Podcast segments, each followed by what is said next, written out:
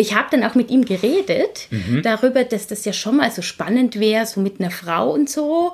Und ähm, wie hat er reagiert? Und er, er war sehr positiv und, und hat mich da drin bestätigt und war da auch für mich da und meinte, ja voll, ja probier aus. Man muss dazu sagen, wir hatten, wir hatten eine offene Beziehung dann zum, zum Ende hin, was ja auch sehr, schon sehr ungewöhnlich war für, Total, ja. für diesen Ort da und äh, immer für sehr viel, äh, hat immer sehr viel Erklärung gebraucht anderen Menschen gegenüber. Mhm. Aber, ähm, und das muss ich ihm zugute halten, der war da sehr offen und hat mich drin bestärkt und ähm, war auch, äh, war auch dann dann da, wie so der erste Kontakt war, also der erste Kontakt zu einer Frau.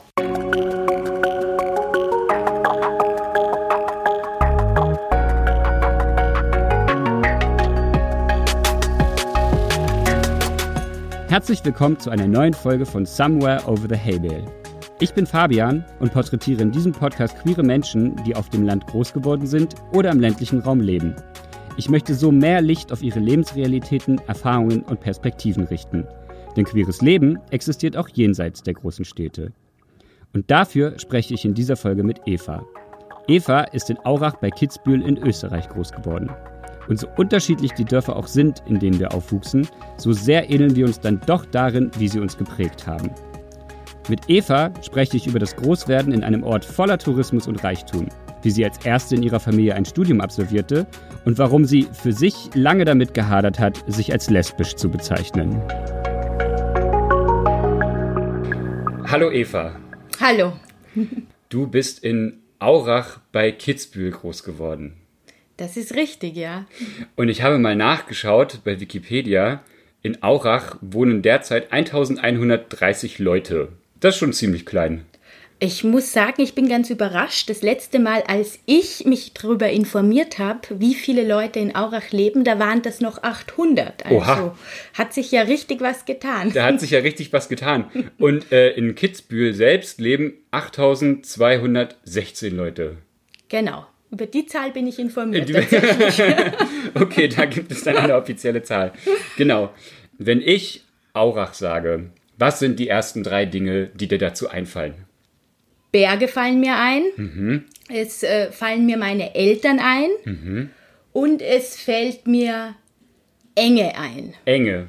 Ja. Okay, fangen wir doch mit den Bergen an. genau, ich habe nämlich auch mal nachgeschaut. Kitzbühel und Aurach und die ganze Region ist ja malerisch schön mit den ganzen Bergen. Und es ist auch ein krasser Ort für Skitourismus. Auf jeden Fall. Ja. Also die Gegend ist wunderschön. Mhm. Das ähm, erzähle ich auch immer allen ganz gerne. Mhm. Und äh, ich freue mich immer sehr, wenn ich, wenn ich jetzt auf Besuch komme. Ähm, so diese Abwechslung zur Stadt mit der Landschaft, mit den Bergen, mit der Natur. Und äh, man kann unglaublich viel draußen machen. Und es ist einfach ähm, wunderbar. Also mhm. das, äh, das weiß ich wirklich sehr zu schätzen dort. Ja. Aber gleichzeitig, ähm, du hast es ja schon erwähnt, ist es ein Ort, ähm, der bekannt ist, also vor allem Kitzbühel und schon lange bekannt ist äh, für seinen Skitourismus. Mhm.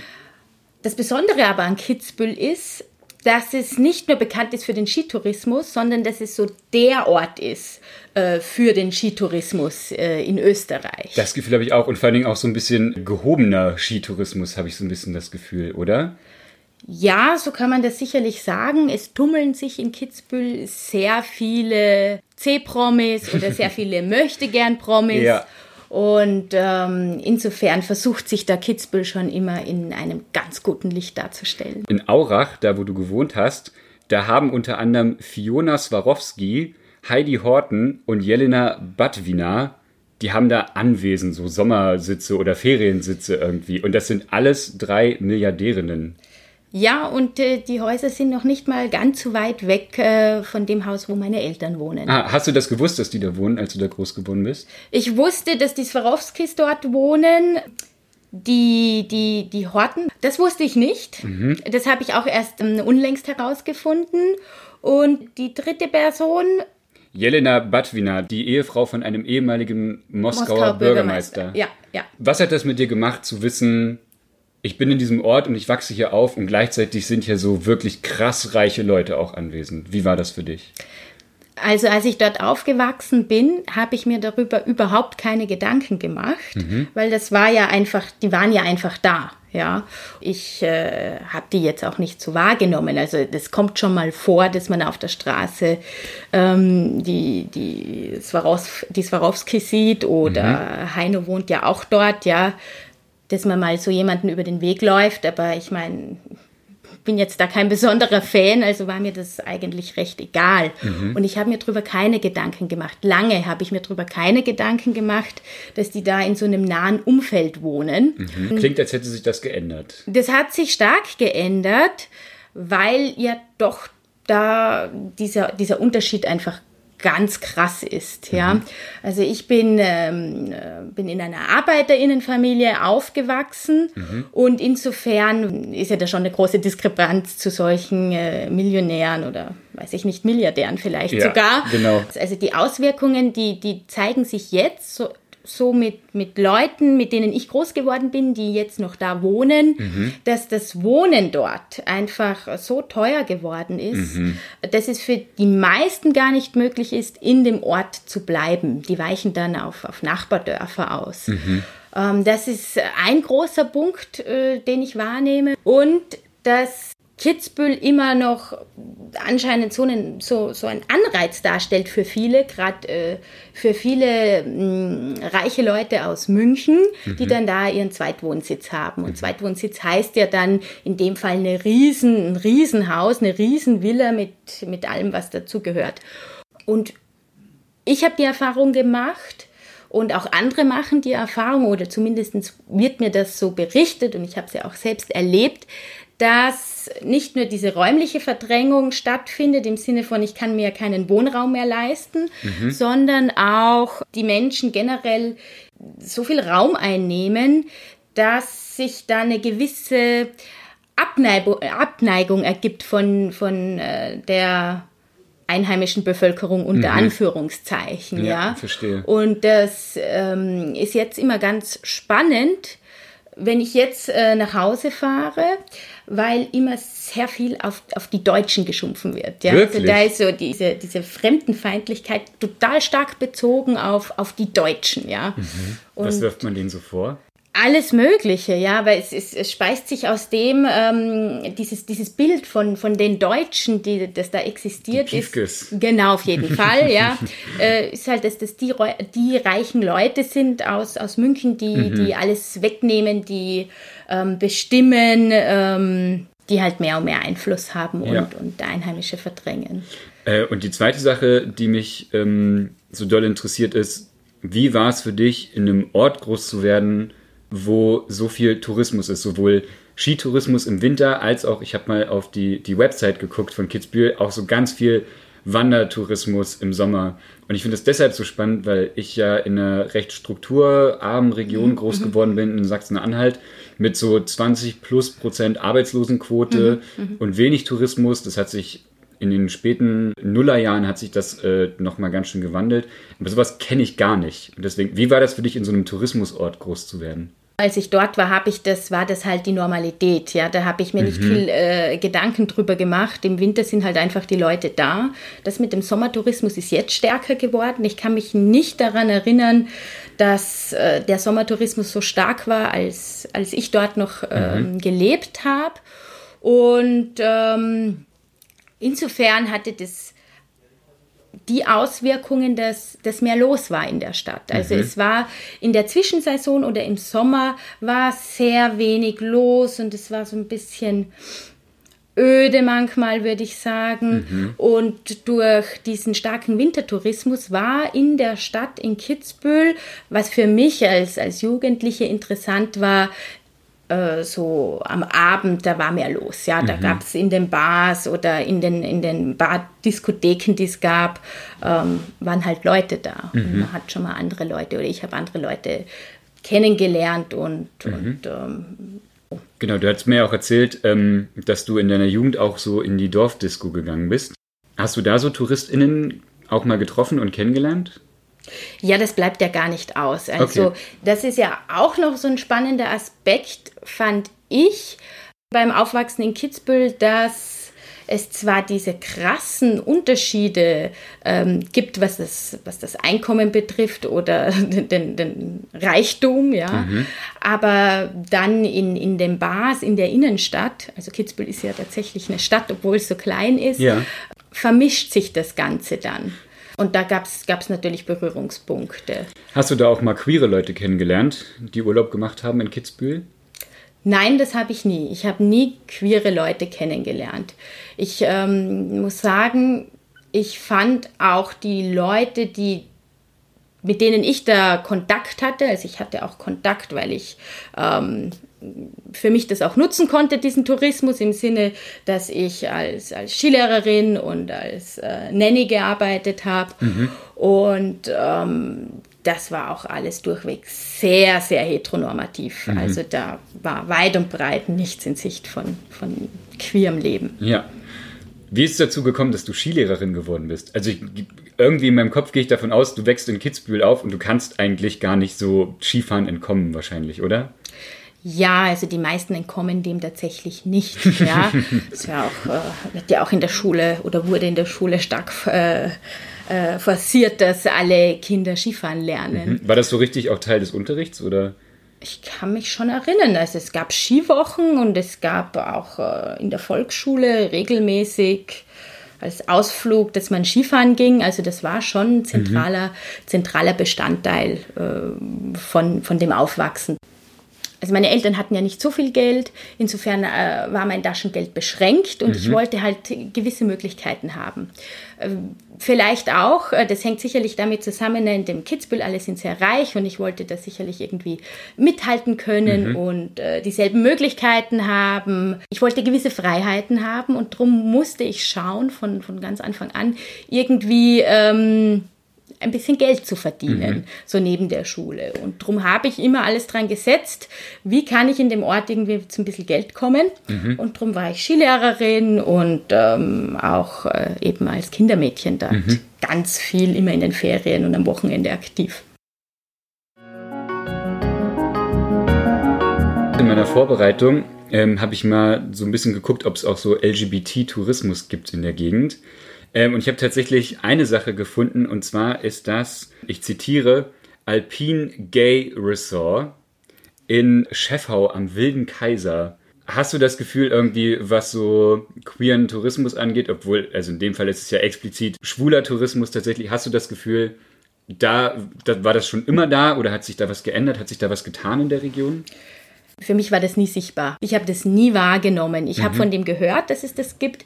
Ich habe auch gehört, es gibt ein Hotel, vielleicht ist es das, das von, äh, von einem schwulen Ehepaar geführt wird. Ich finde das toll, dass ich die natürlich da, ähm, ähm, dass die so öffentlich sind. Aber ich habe das schon so wahrgenommen, auch sehr angepasst. Also schon sehr in dieser ganzen Lederhosenoptik, die da ja sehr präsent ist Okay. und das Bild prägt. Ja. Kannst du dich an den Moment erinnern, als du das erste Mal queere Menschen oder queere Lebensweisen entdeckt hast, egal auf welche Art und Weise? Als dir das so bewusst wurde, dass es auch jenseits von heterosexuellem Leben was gibt. Also es gab ähm, eine Person in Kitzbühel, von der hieß es immer, ähm, er sei schwul.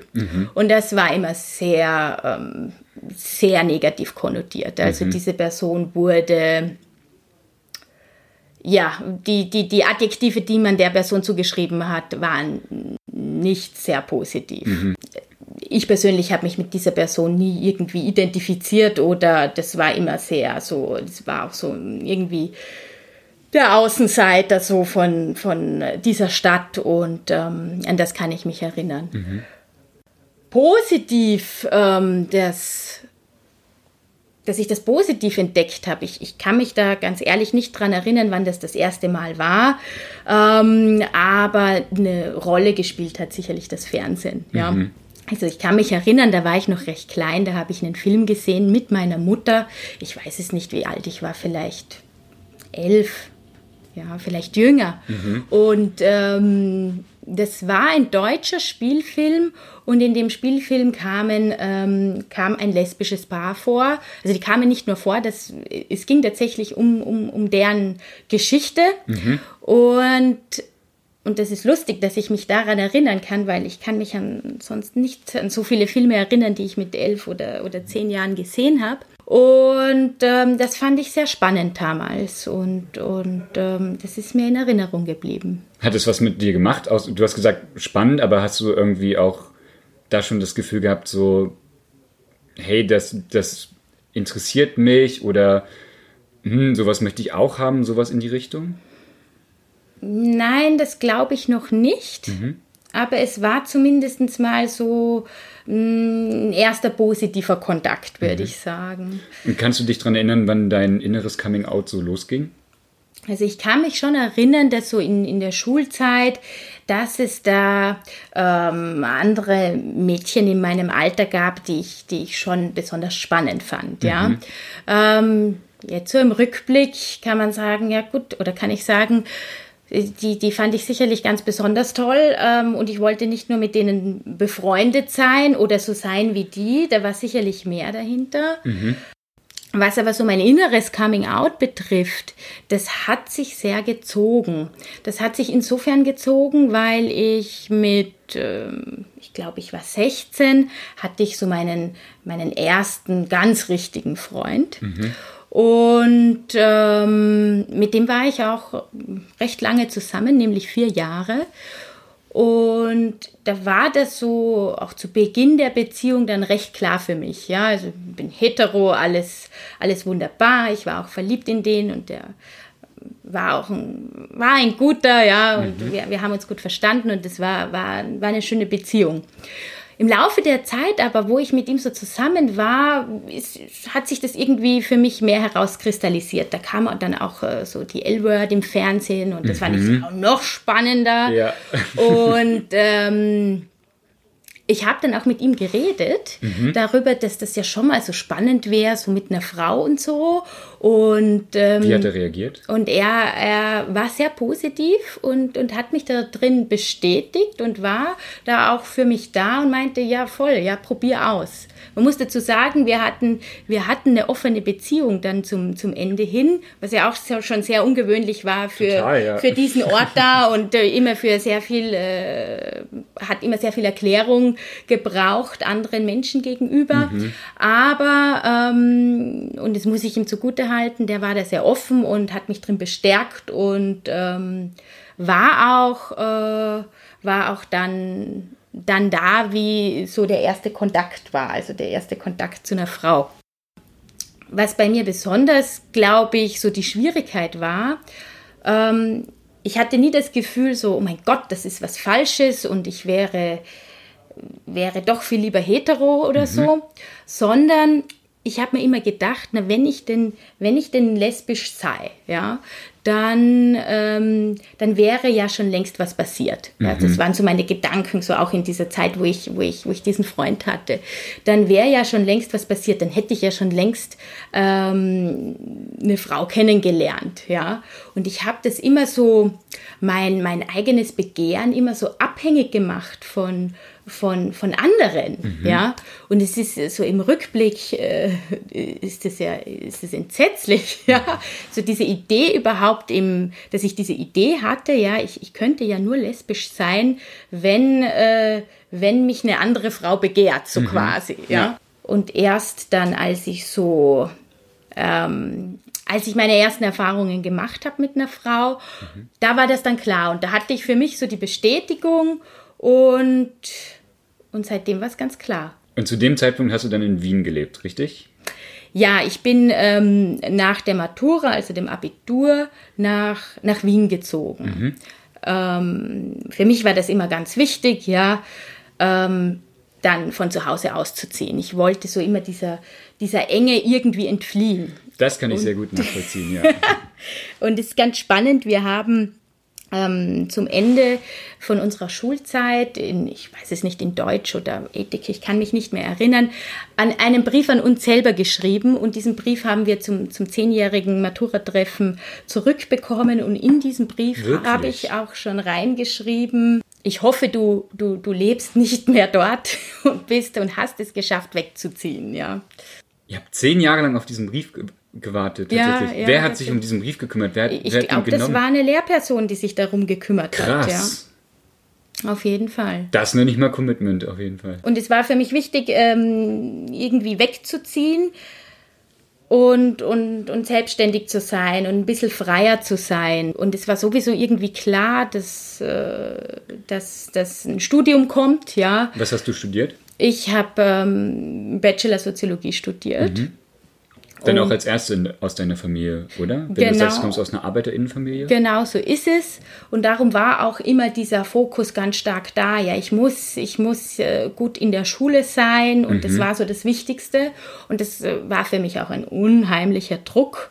Ähm, und für mich war die Schulzeit auch nicht so einfach. Mhm. Ähm, so ich war jetzt nicht so unglaublich schlecht in der Schule, aber auch nicht äh, so wahnsinnig gut. Und ich, ich ähm, habe da schon auch immer Unterstützung gebraucht und Nachhilfe und war da sehr viel damit beschäftigt, das irgendwie positiv abzuschließen. Und das war so ganz lange ein großes Ziel, die Matura zu schaffen. Und das war meinen Eltern unglaublich wichtig. Mhm. Und ich glaube, deshalb war es für mich dann umso wichtiger, nach der Matura so ein Studium zu beginnen, das weit weg ist, um, um möglichst frei zu sein, auch von diesem Druck, der von zu Hause aus gekommen mhm. ist.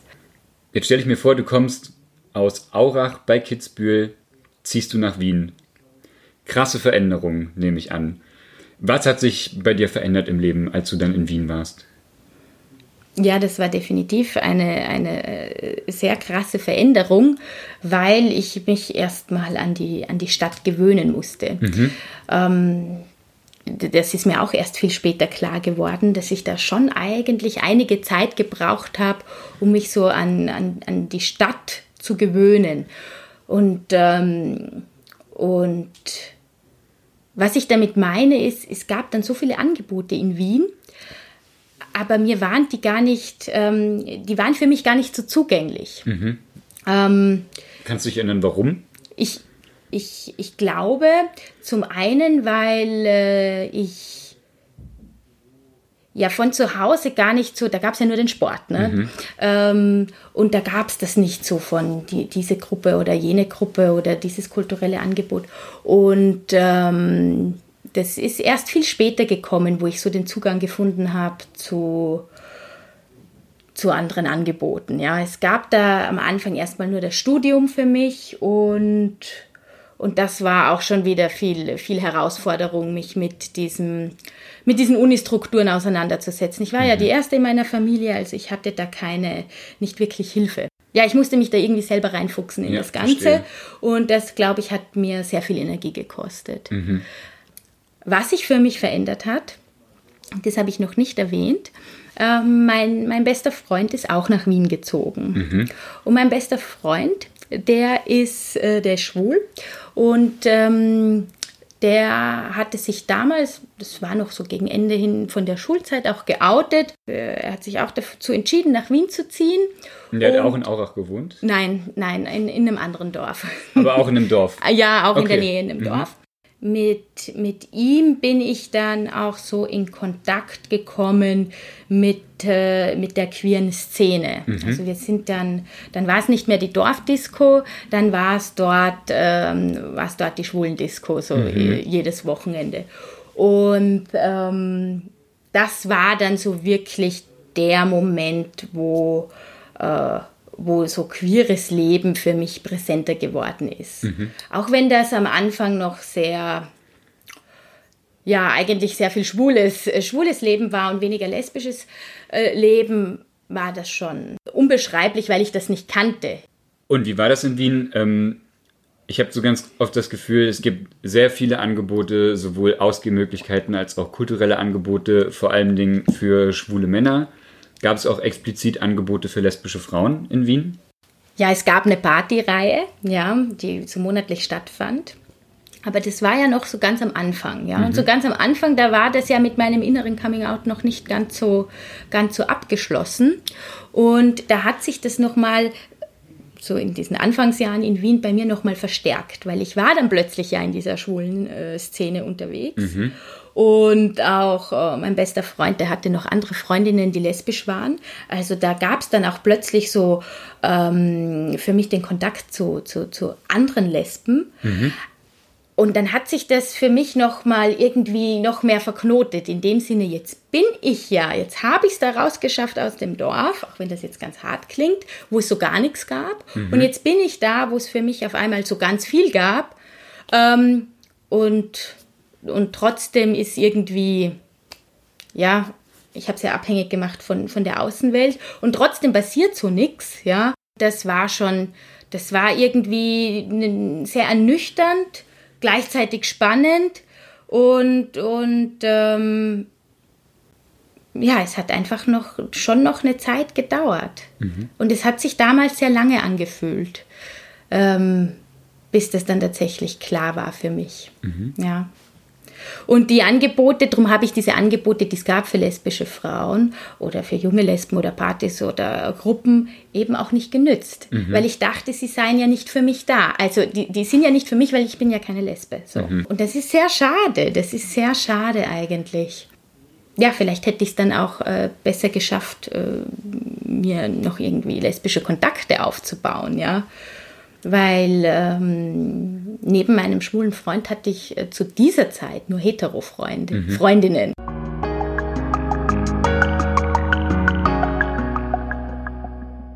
Kannst du dich daran erinnern, wie das für dich war, dich bei deinen Eltern dann zu outen? Ja, das ist eine andere ganz spannende Geschichte und ich glaube, das vergisst man ja nie, wenn man sich bei seinen Eltern outet. Absolut. und ich habe mich erst sehr spät bei meinen Eltern geoutet. Ich auch obwohl ich denke, dass es so viele Anzeichen gab, dass sie das ja ähm, eigentlich schon längst wissen hätten müssen. Mhm. Ähm, zurück, äh, als ich noch bei meinen Eltern gewohnt habe. Mhm. Ja, es gab in der Schule so jährlich einen Redewettbewerb. Und da konnte man mitmachen, das war freiwillig und dann so fünf Minuten, zehn Minuten eine Rede halten und dann. So eine Art Poetry Slam oder? Ja, nur dass es kein Poetry war, sondern man zu einem Thema eine, eine Rede gehalten hat. Ja, das weiß ich nicht, ob es dieses Format immer noch gibt. Frühe TED Talks. Ja, vielleicht sowas in diese Richtung tatsächlich, ja. Keine Ahnung, warum ich da mitgemacht habe. Jedenfalls habe ich da mitgemacht und das Jahr davor war ich nicht so gut, wie ich gerne hätte sein wollen. Und das äh, Jahr danach wollte ich da mitmachen und habe mir gedacht, was ist mir wichtig? Und zu diesem Zeitpunkt war, ich glaube, da ist, äh, war in Österreich, wurde das thematisiert, ob eine eingetragene Partnerschaft äh, eingeführt werden sollte. Mhm. Jedenfalls war das ein Präsent, ein, ein, ein, war, war es mir präsent und ich, ich wollte damit was machen. Mhm. Wie alt warst du da zu dem Zeitpunkt? Ich glaube, damals war ich schon 17 oder 18. Okay. Mhm. Und dann habe ich hier eine Rede geschrieben, ähm, genau zu diesem Thema, habe diese Rede so angefangen und habe mich geoutet. Mhm. Ja aber habe die Rede. Wie hast du das gemacht? Also, die, weißt, dieser Anfang der Rede. Weißt du den Wortlaut noch? Ich, ich bin Eva und bin lesbisch oder ich habe irgendwas gesagt von wegen, das hat sich schon bezogen, dass ich meine Freundin nicht heiraten kann oder keine Ahnung, mhm. sowas. Mhm. War, aber rein, war aber rein rhetorischer Art, ja. Mhm. Und habe diese Rede auch beendet mit, ja, ähm, bin ja hier nur, nur quasi Verbündete und bin eigentlich hetero. Mhm das Spannende war, ich habe dann auch gewonnen und bin in den Landesentscheid gekommen und bin dort Zweite geworden. Mit ja. der gleichen Rede? Mit der gleichen Rede. Uh. Und ich habe meine Rede damals beendet, dass ich ja hetero sei, aus dem Grund, weil, ähm, weil ich damals noch diesen Freund hatte mhm. und mir ja nicht anmaßen wollte, ähm, so offiziell zu sagen oder in der Rede zu sagen, ich bin lesbisch und ich bin es ja offensichtlich mhm. nicht. Auf was ich aber eigentlich raus wollte, ist, dass ähm, das so ein erstes Anzeichen war eigentlich für meine Eltern, ja, mhm. dass ich mich mit so einem Thema so intensiv beschäftige. Haben Sie dich darauf angesprochen? Nein, nein. Gar also nicht. die haben diese Rede gehört, ähm, haben aber das Thema nie angesprochen, nie thematisiert. Mhm. Sicherlich auch aus ähm, diesem Grund, weil die ja eh dachten, ich habe ich hab einen Freund, also Verstehe. Mhm. ist das ja kein Thema. Und ähm, eine andere Erinnerung, die ich habe, das ist, äh, geht nochmal in die Richtung, welches positive Bild von queeren Menschen hatte ich in meiner Jugend. Es gab einen Film, der, der hieß Raus aus Amal und ich glaube, das war ein schwedischer Film, wenn ich mich richtig erinnere. Und dieser Film, ähm, da ging es um, um zwei Jugendliche, äh, die sich auch ineinander verliebt haben, also um zwei Mädchen. Und ich war so im selben Alter, als ich den Film gesehen habe, also so auch so 15, 16 nehme ich an. Mhm. Und dieser Film, ich fand den so toll, also so übertrieben, unglaublich toll. Also ich habe das schon, damals gab es ja noch so, äh, wie heißt das, so Fernsehzeitungen, ne, wo yeah. die, das Fernsehprogramm drinnen ja. stand und ich habe das gelesen und ähm, wusste, dass der im Fernsehen gezeigt wird und habe den dann auch auf Video aufgenommen und äh, mir sicherlich öfter angeschaut. Und ich fand den Film so toll und ich, ich, ich konnte das auch noch nicht ganz genau benennen, was ich so toll fand und habe den Film damals meinen Eltern gezeigt. Wirklich? Ich habe gesagt, das ist ein Film, der erklärt das so gut, wie sich Jugendliche fühlen. Mhm. Der porträtiert das Leben so gut, auch so mit, äh, mit, äh, mit dem ganzen Ausgehen und, und, und, und äh, Alkoholkonsum und Liebesbeziehungen zu der Zeit, dass ich denen gesagt habe, ich wünsche mir, dass ihr euch diesen Film anschaut. Mhm. Und das haben die gemacht. Mit dir zusammen? Nein, äh, okay. alleine. Und, ähm, und danach kam, ja, möchtest du uns mit diesem Film irgendwas sagen? Und du hast was geantwortet? Und ich habe gesagt, nein. Also ich wollte euch nur zeigen, wie halt so das Leben ist für, mhm. für, für junge Menschen, dass ihr, dass ihr mich besser versteht. Mhm. Ja. Ähm, eben auch zu dem damaligen Zeitpunkt hätte ich mich ja selber nicht als, als lesbisch äh, bezeichnet oder mhm. dachte das ja habe gar nicht so weit gedacht. Aber das waren alles so Hinweise, ähm, denke ich mir mal, wo sie auch drauf kommen hätten können. Ja. Genau. Und das heißt jetzt in der, wie sie auf den Outing reagiert haben, waren sie nicht mehr überrascht, wie ich das jetzt so raushöre. Doch. Doch. Also sie waren doch sehr überrascht. Wie gesagt, ich habe mich erst sehr spät geoutet und ich habe mich auch nur deshalb geoutet. Ich war dann schon vier Jahre mit meiner jetzigen Freundin zusammen. Mhm. Und äh, meine Freundin und ich sind zusammengezogen. Mhm. Und ich habe mir gedacht, na, jetzt muss ich es ihnen erzählen, weil sie werden mich sicherlich irgendwann mal besuchen kommen. Und dann werden sie sehen, dass wir halt ein gemeinsames Zimmer haben. Und ähm, das wäre ja dann schon ein bisschen too much. Ja, mhm. das, das war dann an einem Abend bei mir in, ähm, in, in, meiner Wohnung in Wien. Da habe ich alleine gewohnt und äh, die waren auf Besuch. Und äh, sie haben mich darauf angesprochen, na, wie ist das? Du ziehst ja jetzt um wie wird das genau sein? Mhm. Und dann habe ich ihnen gesagt, ja, passt auf, es ist folgendermaßen, in der Wohnung gibt es so und so viele Zimmer und ähm, ich werde in das Zimmer ziehen, eben mit äh, meiner Freundin und ähm, es ist nicht nur meine Freundin, sondern wir sind in einer Beziehung. Ja, ich habe das Wort lesbisch oder so vermieden mhm. und habe das so dargestellt ähm, oder habe nur diesen einen Satz gesagt. Und dann war Schweigen. Sie haben nichts gesagt. Sie haben überhaupt nichts gesagt. Es war eine gefüllte Schweigepause von Stunden, waren ein paar Sekunden und sie haben nichts gesagt. Meine Mutter ist ganz bleich geworden. Mein Vater hat dann das Schweigen gebrochen, indem er einen Witz gemacht hat über die Politik, der so gar nichts irgendwie mit der Situation zu tun hatte. Also einmal weg vom Thema. Und quasi. wir war, war komplett weg vom Thema. Wir haben an dem Abend nicht mehr drüber gesprochen. Mhm. Ich war zwar sehr erleichtert, dass ich Ihnen das jetzt endlich mhm. gesagt habe. Verstehe ich.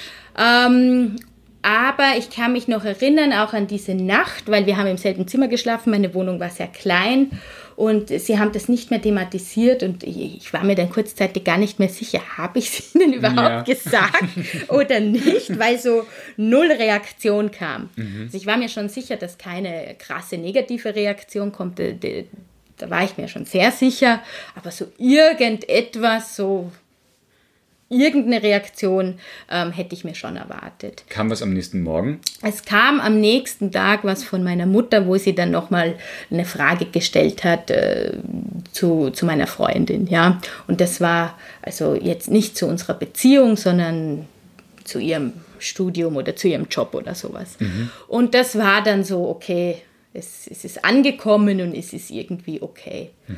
Und mittlerweile haben sie sich ja auch alle schon kennengelernt. Also ich bin jetzt mit meiner Freundin fast neun Jahre zusammen. Es ist ja schon wieder Zeit vergangen. Das schon noch lange. Und ähm, Und sie haben sich kennengelernt und das Ganze ist, ist glaube ich, okay für sie. Es sind zu Hause, also bei meinen Eltern zu Hause, gibt es Fotos, wo meine Freundin auch drauf ist, mhm. auch gerahmte Fotos. Das ist so für mich die, die, die Weise, wie sie sagen, ja. es ist okay. Aber ja. wir haben nie darüber gesprochen. Ja. Warst du mit deiner Freundin auch mal in Kitzbühel gewesen? Ja, die kommt jetzt meistens immer mit, ja. Okay. Wie ist das für dich heutzutage zurückzukehren nach Kitzbühel oder nach Aurach sogar? Ja, es ist, es ist, ich freue mich, wenn ich, äh, wenn ich nach Hause fahre, aufgrund von der Landschaft, weil ich meine Eltern sehe, weil ich meine Großeltern sehe. Ähm, ich bin aber auch immer wieder sehr froh, wenn ich, wenn ich wieder zurück in die mhm. Stadt komme. Genau, du hast am Anfang auch gesagt, äh, drei Dinge, bei denen du, an die du bei Aurach denkst, hast du auch gesagt, Enge.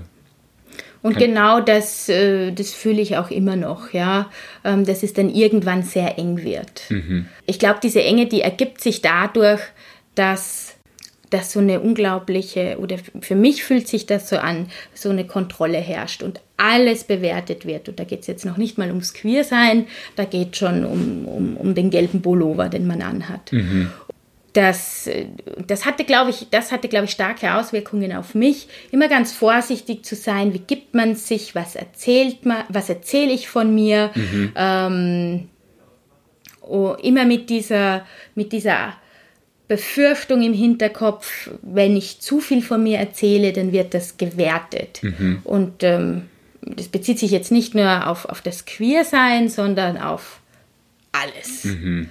Und ähm, ich habe so das Gefühl, auch bei den Leuten, die, die dort leben, wenn man nicht so, so einem zeitlichen Ablauf folgt, der, der ähm, der das Le was das Leben vorgibt, also was es scheint vorzugeben dort, so im Sinne von, ich, ich gehe zur Schule und dann mache ich meinen Abschluss und dann habe ich einen Beruf und dann heirate ich und dann kriege ich Kinder und dann fahre ich einmal im Jahr auf Urlaub und dann ja, und dann war es das. Mhm, ich verstehe ähm, hundertprozentig, ähm, was du meinst. Und das, ja. glaube ich, ist das, was ich meine mit Enge. Ja.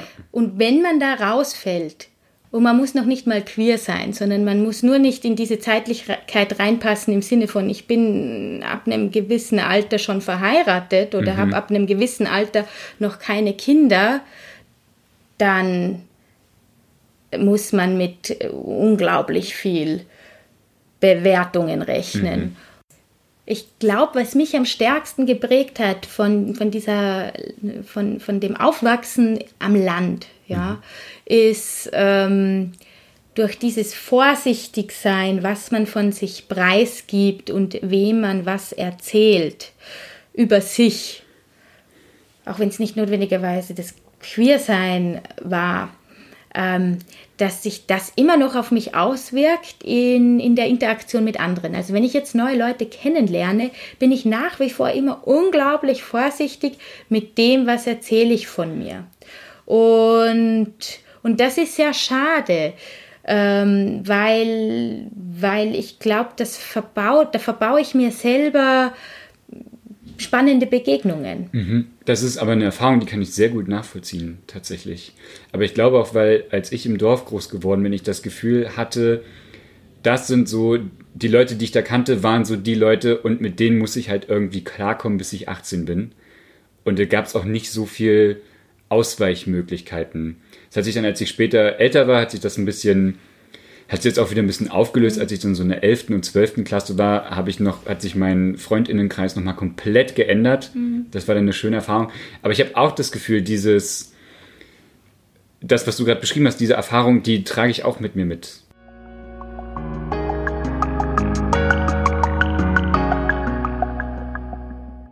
Ich würde gerne zum Abschluss nochmal so den, so ein bisschen rauszoomen und nochmal auf LGBT-Leben in Österreich schauen, mhm. tatsächlich. Ähm, und zwar hatte ich ähm, rausgefunden bei meiner Recherche, ähm, dass es die gleichgeschlechtliche Ehe in Österreich gibt und dass es laut mhm. dem Eurobarometer 71 Prozent äh, Zustimmung dafür gibt tatsächlich in Österreich in der Bevölkerung. Das ist schon ein ziemlich hoher Wert. Und was ich auch ganz spannend finde, ist, ähm, die evangelische Kirche helvetischen Bekenntnisses hat auch die Trauung von gleichgeschlechtlichen Paaren kirchenrechtlich ermöglicht in Österreich. Und da bin ich mir gerade gar nicht so sicher, was das bedeutet tatsächlich. Die evangelische Kirche augsburgischen Bekenntnisses hat Segnungsgottesdienste für homosexuelle Paare erlaubt. Und ich habe mich gefragt, ist ja schon auch nochmal ein, ein riesengroßer Schritt, dass so gleichgeschlechtliche Lebensweisen irgendwie auch in, bei der Kirche ankommen und dass es so eine hohe Akzeptanz gibt in Österreich, was gleichgeschlechtliche Lebensweisen angeht. Und ich habe mich ganz polemisch gefragt, wie ist das möglich, obwohl so konservative Männer wie Sebastian Kurz an der Regierung sind? Ja, also ähm, wie, wie die Werte des Eurobarometers zustande kommen, dazu kann ich jetzt nichts sagen. Vielleicht hat äh, der Großteil nur der Wiener und Wienerinnen geantwortet. zur Kirche, das ist die evangelische Kirche. Und die evangelische Kirche spielt im Vergleich zur katholischen Kirche in Österreich kaum eine Rolle. Ah, okay. Und am Land sind, also Österreich ist ein katholisches Land mhm. und äh, gerade die Dörfer sind geprägt von der katholischen Kirche und ähm, die, die Dorfstruktur und, ähm, und die kirchlichen Traditionen, die sind alle äh, im Dorf Leben sehr präsent. Mhm. Ja, ähm, es wird in der Kirche geheiratet, äh, alle Kinder gehen in den Religionsunterricht. Ja, Ethikunterricht so als Alternative zum Religionsunterricht ist, glaube ich, immer noch Schulversuch und, und immer noch nicht ganz offiziell eingeführt. Ähm, es ist äh, es ist nach wie vor ungewöhnlich, wenn Leute nicht kirchlich heiraten. Ähm, es ist ungewöhnlich, wenn, äh, wenn Kinder nicht in den Religionsunterricht gehen. Mhm. Ähm, und, und am Dorf war das auch geprägt von äh, Firmung und, und Erstkommunion und Taufe. Das sind ganz äh, diese, diese Übergangsriten, äh, wie, wie man die ja auch so nennt, die äh, diktiert die Kirche und wird äh, und werden auch so gelebt. Mhm. Also insofern hat die Kirche eine ganz, eine ganz, also die katholische Kirche spielt nach wie vor eine ganz große Rolle. Auch wenn viele Leute Taufscheinchristen sind, spielt die katholische Kirche eine Rolle und die Einstellung der katholischen Kirche gegenüber queeren Menschen, die ist ja bekannt. Mhm. Ja. Die ist ja ziemlich eindeutig ja. tatsächlich, genau. Zur gleichgeschlechtlichen Ehe, die wurde ja erst äh, letztes Jahr eingeführt mhm. und ähm, die wurde ja damals auch äh, da hat, haben sich, das war ja noch unter, unter Schwarz-Blau, die haben das ja auch nur eingeführt, weil, äh, weil geklagt wurde, zum einen und, und nicht aus, aus weil, weil das Regierungsprogramm war. Ähm, und zum anderen hatte sich ja damals, ich meine, mittlerweile wurde es geändert zum Glück, Schwarz-Blau hat es so umgesetzt, dieses Gesetz, dass nur ähm, gleichgeschlechtliche Paare heiraten können. Ähm, wo, ähm, wenn, das, wenn das ein Mensch ist, der keinen österreichischen Pass hat, mhm. dass auch die gleichgeschlechtliche Ehe anerkannt ist in, in dem Land, wo, wo mhm. von dem die Person den Pass hat. Ja? Also es konnten überhaupt nicht alle Leute heiraten, die heiraten wollten, damals. Mhm. Ja? Mittlerweile wurde das korrigiert. Für mich fühlt es sich so an, dass es ähm, noch nicht so angekommen ist, diese, diese tolerante Haltung. Ne? Mhm. Und Toleranz ist ja auch nicht, also sollte mehr sein als wie nur Toleranz. Es ist vielleicht nicht mehr so ungewöhnlich für, für, für viele Menschen, also ich mache jetzt, äh, wenn ich jetzt ähm, zu Hause bin und, und von meiner Freundin erzähle, mache ich jetzt nicht unbedingt negative Erfahrungen. Würde ich dort leben, wäre das vielleicht auch möglich, aber auch nur, wenn man wieder sehr angepasst ist. Also sich... Äh, ja. Genau, du hast es vorhin schon erwähnt, dieses äh, schwule Paar, was das Hotel ähm, leitet, aber trotzdem halt ganz stark in Lederhosenoptik irgendwie auch unterwegs ist. So genau, sinnbildlich genau. vielleicht. Wie ist das, wenn du in, in Aurach bist? Gehst du noch Skifahren? Ich gehe immer noch Skifahren, ja. ja. Den Sport mache ich dort immer noch sehr gerne. Und bist du auch noch als Skilehrerin aktiv? Nein, zum Glück nicht mehr. Ich bin froh, dass ich meinen Lebensunterhalt mittlerweile anders bestreiten kann. Okay. Was Eva erzählt, hat mich ganz schön zum Nachdenken angeregt. Ich muss zugeben, ich habe früher während meines Bachelors nicht gecheckt, welcher Startvorteil es ist, wenn man an einer Uni studiert und selber AkademikerInnen als Eltern hat. Und was das für das eigene Coming Out bedeutet, hatte ich schon mal gar nicht auf dem Schirm. An dieser Stelle vielen Dank an dich, Eva, dass du deine Geschichten mit mir geteilt hast. Ich habe früher übrigens auch alles auf Videokassette aufgenommen, was nur ansatzweise queer war. Das war Somewhere Over the Hay Bale. Ihr findet mich auf Facebook und Instagram, Spotify und Apple Podcasts. Ich freue mich über eure Fragen und euer Feedback. Und wenn ihr merkt, hey Fabian, meine Story ist total was für deinen Podcast, dann schreibt mir gern. Bis dahin.